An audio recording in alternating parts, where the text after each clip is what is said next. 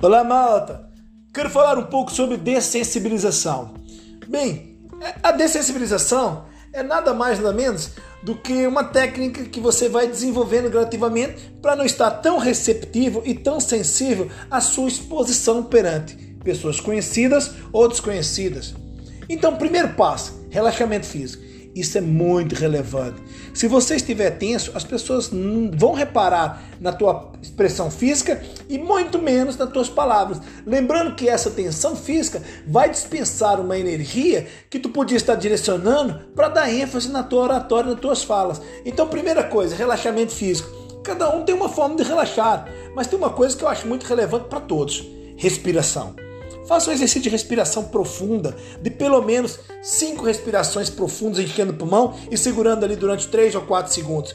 Tu vai ver como é que vai ser muito mais fluido a tua fala. Respiração é muito importante. Tu entradas ali já com oxigenação suficiente no cérebro para que as ideias possam fluir nas sinapses e você poder se expressar de forma clara, sem se preocupar. Essa é a primeira etapa. Olha, outra coisa também Epa, vai falar em público? Vai ao banheiro antes, não beba tanta água, não use roupas apertadas demais que criam-se um desconforto. Isso é muito relevante.